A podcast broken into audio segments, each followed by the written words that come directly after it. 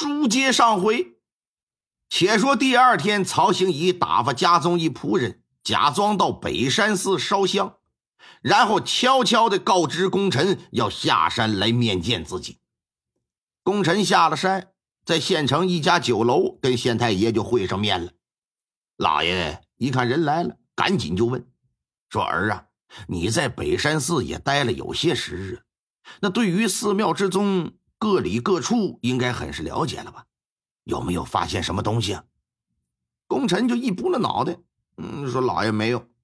自从我取得住持的信任之后啊，他就经常到寺庙之中带我各处查看，可是既没看到姬小妹，也没看到和女人相关之物啊。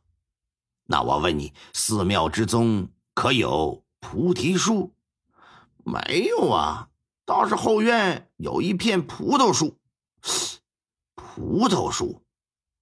县太爷心想：师宗所说的菩提树，莫非是指的葡萄？菩提树下是净土，那么葡萄树下会有什么呢？为了搞清这事儿，说儿啊，你回去之后啊，给我加强留意后院的葡萄树下，并且叮嘱一定要仔仔细细的观察，如有情况，立马通知我。功臣领命回到北山寺，一连几天深夜都是独自悄悄到后院查看这棵葡萄树。原本他是没抱任何希望的，觉得那葡萄树底下能有啥呀，是吧？可是当他仔仔细细检查每株树下的每寸土地的时候，哎嘿，还真发现呢有不同之物。于是乎，赶紧把这消息想了个办法，就告知县太爷了。县太爷得知也是欣喜不已呀。此时对于破获这梁家少妇失踪案，他已经有了十足的把握。接下来就应该是让案件真相大白的时候了。找了这么一个档口，曹兴仪就主动提出说：“呀，本县县城之外有座北山寺，虽说不是什么千年古刹吧，却也有着百年有余的历史。”啊，值得游览一番。问这个吴思言说：“兄台呀，要不要过去看看呢？”吴思言信奉佛教啊，平常外出做生意，做生意的过程当中，那是逢庙就拜，遇寺就烧啊。如今发小就带他游览寺庙，那哪能拒绝？不过让他没想到的是什么？县太爷。准备是下午三四点钟才动身，而且还是步行。虽说挺费解吧，但这玩意儿客随主便呢，也没法去问，跟着呗。当天除了吴思言，曹兴仪还叫上县城里几个有头有脸的大财主，在一众人的簇拥陪同之下，几个人溜溜达达就出了县城，直奔北山寺。等到的时候啊，都已经是夕阳西下了。由于事先没通知，北山寺上下对于县太爷突然到访也觉得挺惊讶的，感觉奇怪。但是知县在一个地方，那就是土皇上啊，那不是你们这些和尚能惹得起的。那老爷既然来了，除了盛情款待之外，哪敢问其多余啊？住持方丈作为导游，带着老爷把这北山寺前前后后就转了一圈。上过香之后一看，这也没有要走的意思呀。说众位留下来吃口斋饭吧。县太爷想都没想就答应。县太老爷要留下吃饭，其他人哪敢不吃啊？都得作陪。赶紧的，吩咐伙房前去准备。寺庙里的伙食显然不能和大酒楼相提并论，但是今天为了招待县太爷。还是七拼八凑的整了八道素菜，饭菜上桌的时候，这天色就已经完全暗下来了，但屋子里呀却是灯火通明，挺亮堂。曹兴怡、吴思言跟几个大财主以及这寺庙里的住持方丈围坐在一张桌子前边，边吃边聊。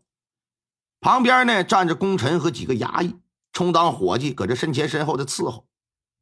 由于吴思言佛法精深娴熟，所以跟着和尚啊有很多的话题可以聊，俩人唠的也挺热乎。正搁这说着聊着呢，突然之间屋子里的灯“噗”的一下全都灭了，房间里霎时之间是一片漆黑呀！哎，怎么回事？快点把灯点燃！然后就见功臣把屋子里所有灭掉的灯啪啪啪重新都给点着了。屋子重见光明之后，就在所有人都疑惑不解之时，但见桌子上啊就多了一张纸。老爷拿起纸张这么一看，上面也是一首诗。上面写的是什么呀？“山寺不净藏淫邪，那衣难遮色恶魔。”奸杀人妇藏尸首，葡萄树下正因果。老爷是眉头紧锁，把这首诗拿过来就交给那和尚方丈，说：“方丈啊，你看这是怎么个事儿啊？”性空和尚不看还好，一看之下那是大惊失色。这这这这这这这贫僧贫僧也不知啊。难道你寺中有人奸杀害命？呃，没有，绝对没有啊，大人。哼，若是没有，那这事儿你怎么交代？啪的一拍桌子，想来一定是被杀之人觉得冤屈，恰好又赶上本官到此，于是便用催灯送尸的方式前来申冤。性空和尚听完之后，就觉得脊背发凉。左看右看，这脸色煞白，不只是他面露惧色，其他几个财主也是战战兢兢的，十分的惶恐。既然这失踪所提葡萄树下藏尸首，那本官就去挖上一挖，如果没有，还则罢了；否则，本官看你如何解释。说完，起身，让人带着大和尚就到了后院。后院挺大，放眼望去，一片全都是葡萄树。要是仔细现在找尸体的所在，无疑你得花费很长时间。好在功臣早就做了记号了，负责刨土的衙役也知道记号是啥，来到近前，三下五除二就刨出一卷席子来。打开席子一看，里面呢正是一具女尸。县太爷这就把左延年也传唤到北山寺来，在确认女尸就是失踪一月有余的吉小妹之后，仵作上前进行验尸查验。